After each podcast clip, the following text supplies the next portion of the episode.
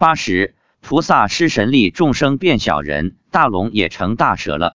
发表日期：二零一零年十一月十七日。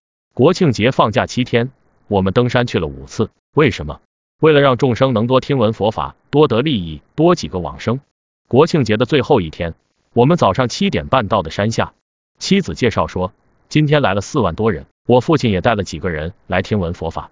我问今天有什么特别的，妻子说，今天来了四万人，那一万提高班的人成一个方块，在一片莲叶上，九条龙围在这一万人外面护法，不时喷着甘露水雾。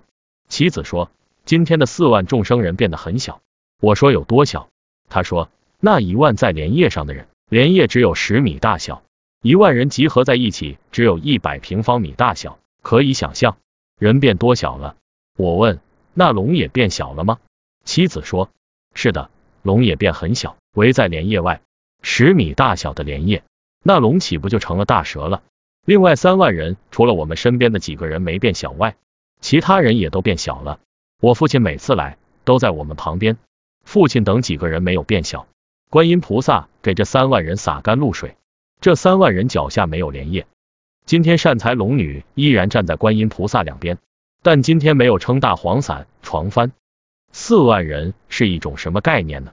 妻子说，如果正常大小的话，那是满山遍野都是人，黑压压一大片，看不到边。今天是第一次出现众生变小的情景，以前人再多也没有变小过。所以有时人一多，满山遍野到处都是众生，但还好，一直都很有秩序。